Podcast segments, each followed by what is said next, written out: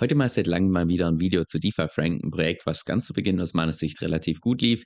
Die Stimmung ist jetzt mittlerweile bekanntlich nicht unbedingt die beste und auch das Projekt im Allgemeinen aus meiner Sicht momentan so ein bisschen am Wackeln. Und genau deshalb schauen wir uns mal heute die fünf größten Herausforderungen an, vor denen DeFi Frank derzeit steht.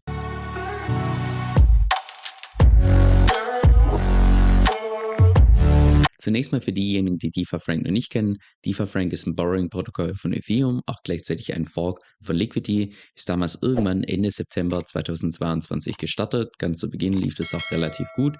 Nur mittlerweile ist das TVL beispielsweise geringer als damals zum Start, obwohl damals natürlich die Kryptopreise noch deutlich geringer waren als heute. Also schon allein diese Entwicklung hier ist jetzt nicht unbedingt ein gutes Zeichen. Bevor wir auch gleich tiefer reinstarten, kurz eine Sache vorweg. Und zwar habe ich selbst derzeit noch meine gerappten Bitcoins hier bei DeFi-Frank Bank hinterlegt, weil aus meiner Sicht einfach das Protokoll im Vergleich zu anderen Borrowing-Protokollen zentrale Vorteile bietet, wie beispielsweise, dass du da nur einmalige Gebühren hast in Höhe von 0,5 Prozent anstatt jährlichen Zinsen. Du hast auch zusätzlich nur eine Überversicherungsgrenze von 110 Prozent, was deutlich effizienter ist als beispielsweise bei anderen Borrowing-Protokollen. Das heißt, derzeit aus meiner Sicht für mich selbst ist DeFi Frank nach wie vor die Nummer eins. Und genau deshalb, weil wir als Investor einfach viel dran liegt, dass dieses Protokoll weiterhin erhalten bleibt, möchte ich auch heute mal ganz gezielt ein etwas kritischeres Video machen, damit sich das Team auch wirklich jedem Punkt bewusst ist und dann eben proaktiv dran arbeiten kann. Ich habe auch bei der all diese Punkte schon privat mit Andres durchgesprochen. Das heißt, nichts im heutigen Video sollte auch nur ansatzweise irgendwie eine Überraschung sein. Auch nicht für dich als Investor, wenn du das Projekt so ein bisschen verfolgst, weil ich spreche eigentlich viel mehr das, ich sag mal, offensichtliche an.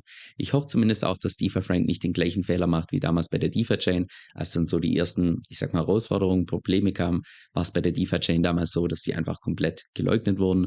Irgendwelche Leute, die denen das aufgefallen ist, die Load wurden, die Kritiker und so weiter, wurden dann aus sämtlichen Gruppen sofort gebannt oder auch teilweise einfach durch toxisches Verhalten aus der Community geekelt, sodass du dann bei der DeFi-Chain zum Schluss nur noch so einen kleinen Haufen hattest von Leuten, die nichts mehr hinterfragen und einfach in ihrer eigenen Bubble leben. Und das wäre wirklich schade für das Projekt, weil ich nach wie vor denke, dass es für, ich sag mal, Staked Ether und gerappte Bitcoins mit so einer Effizienz nach wie vor ein ziemlich cooles Protokoll ist. Lass uns mal direkt mit der ersten Herausforderung starten und zwar aus meiner Sicht eher eine, ich sag mal, konzeptionelle Herausforderung und zwar die fehlende Liquidität rund um den CCF den Stablecoin von DeFi Frank.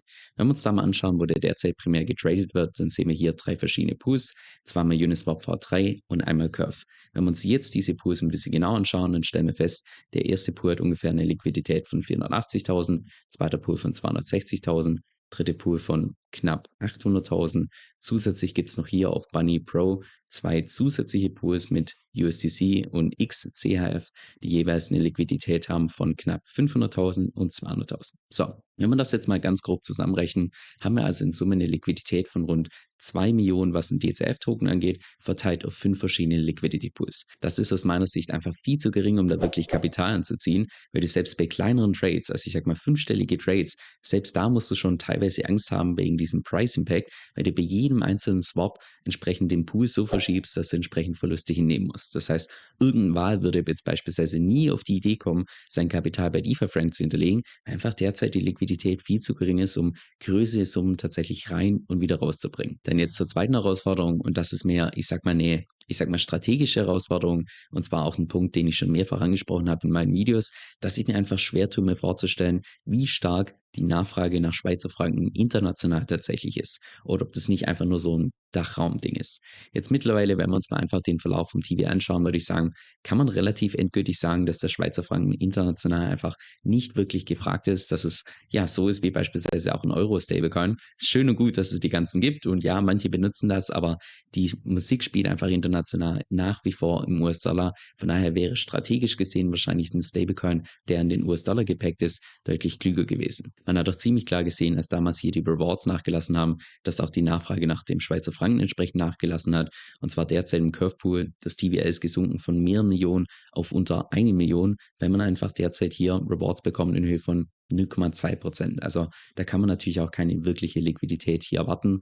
Genauso auch beispielsweise hier im Stability Pool. Da haben wir zwar immer noch eine APR von 12 Prozent, aber das hat trotzdem dazu geführt, dass einfach die Nachfrage massiv gesunken ist. Und wegen der fehlenden Nachfrage, weil dann entsprechend der Stablecoin einfach nach unten gedepackt ist, wurden auch dementsprechend einfach ganz viele Redemptions durchgeführt, sodass du mittlerweile selbst mit einem Ether-Wort und einem Bitcoin-Wort mit einer Collateral Ratio von über 200% schon redeemed werden kannst. Das heißt, das tut natürlich auch gleichzeitig so ein bisschen den Use Case von Borrowing so ein bisschen, ich sag mal, einschränken, weil du einfach nicht wirklich viel Kredit aufnehmen kannst, weil du ansonsten die ganze Zeit Angst haben musst vor so einer Redemption. Dann die dritte Herausforderung, die so ein Stück weit anknüpft an vorherigen Punkte und ebenfalls den Stablecoin betreffen, und zwar das Wechselkursrisiko zwischen dem Schweizer Franken und dem US-Dollar.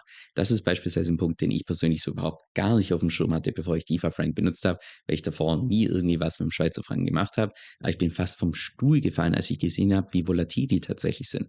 Also nur zum Vergleich, damals als das Projekt gestartet hat, von nicht mal einem Jahr, hat wir ungefähr einen Wechselkurs von ja ziemlich genau eins. Das heißt, dass du für einen Schweizer Franken genau einen US-Dollar bekommen hast. Mittlerweile bekommst du für einen Schweizer Franken 1,12 United States Dollar. Das heißt, der Schweizer Franken hat den US-Dollar um ganze 12% outperformed. So, was bedeutet das jetzt für den Use Case von Borrowing? Naja, in dem Moment, wo du Schulden hast im Schweizer Franken, aber der Schweizer Franken relativ stark performt im Vergleich zum Dollar, machst du im Prinzip indirekt einfach deshalb Verluste, weil du das zusätzliche Wechselkursrisiko hast. Weil hättest du jetzt beispielsweise direkt zum Start hier bei DeFi Frank einen Kredit aufgenommen und hättest du das genau gleiche bei einem anderen Borrowing-Protokoll gemacht, das gleich stabil ist, aber an den US-Dollar gepackt ist, dann bist du jetzt bei DeFi Frank einfach 12% schlichter dran, das heißt, es ist wie wenn du Zinsen gezahlt hättest in Höhe von 12 Prozent innerhalb von einem Jahr, nur dadurch, dass einfach das, dieses Wechselkursrisiko besteht. Natürlich kann das auch in die andere Richtung gehen, wenn jetzt beispielsweise der US-Dollar den Schweizer Franken outperformt, dann kann das genauso ins Positive gehen. Aber der Schweizer Franken ist ja, ich sag mal, primär bekannt, dass er, dass es eine relativ stabile Währung ist. Und das macht natürlich auch dementsprechend einfach das Borrowing weniger attraktiv im Vergleich zu, wenn man das Ganze mit einem US-Dollar machen kann. Jetzt das Problem bei diesem Stablecoin ist, dass es einfach nichts ist, was man jetzt irgendwie kurz fixen kann. Es ist ja auch geplant, dass noch ein zusätzlicher Stablecoin dazukommt, der DUSD, der in den US-Dollar gepackt ist. Der hat nichts mit der DeFi-Chain zu tun, sondern es wird ein separater Stablecoin, der einfach nur den gleichen Namen hat. Und damit wäre dann theoretisch auch dieses, ich sag mal, gehebete Liquidity Mining möglich, das irgendwann im letzten Jahr geplant war, aber dann wegen diesem Wechselkursrisiko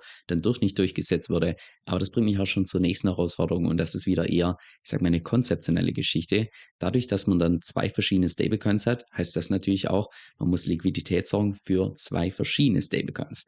Wir haben vorhin schon gesehen, dass es schon für ein Stablecoin derzeit nicht wirklich klappt. Und jetzt hat man im Prinzip die doppelte Aufgabe mit zwei verschiedenen Stablecoins. Und ich weiß noch, dass sich Liquidity damals unglaublich schwer getan hat, für genügend Liquidität zu sorgen und so weiter. Und Liquidity hat nur einen einzigen Stablecoin. Und jetzt hat man im Prinzip die doppelte Arbeit mit zwei verschiedenen Stablecoins. Das heißt, das ist konzeptionell wirklich unglaublich schwierig, da langfristig für genügend Liquidität zu sorgen, wenn man jetzt einfach, ja, den doppelten Aufwand hat und nur einen einzigen Token, den man theoretisch als Incentive benutzen kann. Mir ist bewusst, dass derzeit an einer neuen Liquiditätsstrategie gearbeitet wird. Und da muss ich natürlich jetzt herausstellen, ob die tatsächlich so funktioniert, wie sich die Jungs das vorstellen und ob dann tatsächlich genügend Liquidität für zwei verschiedene Stablecoins vorhanden ist. Und das bringt mich auch schon ein Stück weit zur nächsten Herausforderung, der fünften Herausforderung. Mehr eine, ich sag mal, koordinative Herausforderung, einfach rein aus der Außenperspektive, weil ich kein anderes DeFi-Projekt kenne, was so viele offene Baustellen hat, wie jetzt beispielsweise Grisify und DeFi Frank, weil das ja beides vom gleichen Team gemanagt wird. Nur um das mal kurz durchzugehen, wir haben zum einen Grisify, was ein DEX-Aggregator ist auf der Binance Smart Chain und Ethereum, zusätzlich diese App, die geplant ist, die noch irgendwann dieses Jahr kommen soll, genauso auch wie die Grisify Kreditkarten. Zusätzlich kommt noch eine Grisify Trading-Plattform, dann kommt noch DeFi Frank, das gesamte Ökosystem, genauso auch wie die Moneta DAO und die bestehenden Probleme wie beispielsweise fehlende Liquidität. Das heißt, momentan einfach unglaublich viele offene Baustellen. Das Problem an der Stelle ist, dass die Competition in dem Bereich nicht schläft und in dem Moment, wo einfach der Fokus gesplittet ist auf zwei verschiedene Projekte, leidet auch meistens einfach der Fortschritt darunter. Und von daher wäre es aus meiner Sicht das mit Abstand Beste für beide Projekte, wenn man wirklich das Team nimmt und komplett trennt. Das heißt, ein Team arbeitet nur noch Fulltime bei Crucify, das andere Team nur noch Fulltime bei DeFi Frank, weil zwei, ich sag mal, halblebige Projekte bringen niemand was und wer im DeFi Space langfristig vorne mitspielen will, der muss wirklich Gas geben. Mir ist bewusst, dass mein heutiges Video etwas kritischer war. Das mache ich jetzt allerdings nicht, um irgendwie dem Projekt zu schaden oder so, sondern vielmehr, dass sich wirklich jeder diesen Herausforderungen bewusst ist und dementsprechend auch proaktiv dran gearbeitet werden kann. Weil ich kann es nur noch mal wiederholen, gerappte Bitcoins zu hinterlegen mit der gleichen Effizienz wie Liquidity oder genauso auch bald gestakte Ether mit der gleichen Effizienz wie Liquidity. Das ist schon als Investor eine ziemlich geile Sache und ich fände es persönlich einfach unglaublich schade, wenn dieses Projekt sich nicht durchsetzt und im Zeitlauf einfach zugrunde geht und genau deshalb habe ich das heutige Video gemacht. Ich bekomme auf YouTube relativ häufig Fragen im Sinne von, du Kevin, welche Exchange kannst du denn empfehlen? Was nutzt du selbst eigentlich zum Auscashen? Welche Wallet verwendest du? Wie mache ich das am besten jetzt mit meiner Steuererklärung? Lauter solche Fragen. Und genau deshalb habe ich dazu eine separate Seite erstellt, wo ich alle Krypto-Tools und Krypto-Services, die ich derzeit benutze, entsprechend aufgelistet habe, auch mit den entsprechenden Tutorials. Und das werde ich auch in Zukunft regelmäßig updaten, sodass du jederzeit weißt, welche Services ich derzeit im Kryptomarkt benutze. Der Großteil von diesen Tools ist im Übrigen auch umsonst, das heißt, das kann jeder nutzen. Jetzt, falls du da mal selbst reinschauen möchtest, dann geh einfach auf meine Homepage kevinsoe.com-tools. Das ist K-E-V-I-N soe.com Schrägstrich T-O-O-L-S. Und da kannst du dann einfach mal selbst durchschauen und schauen, was für dich selbst relevant ist.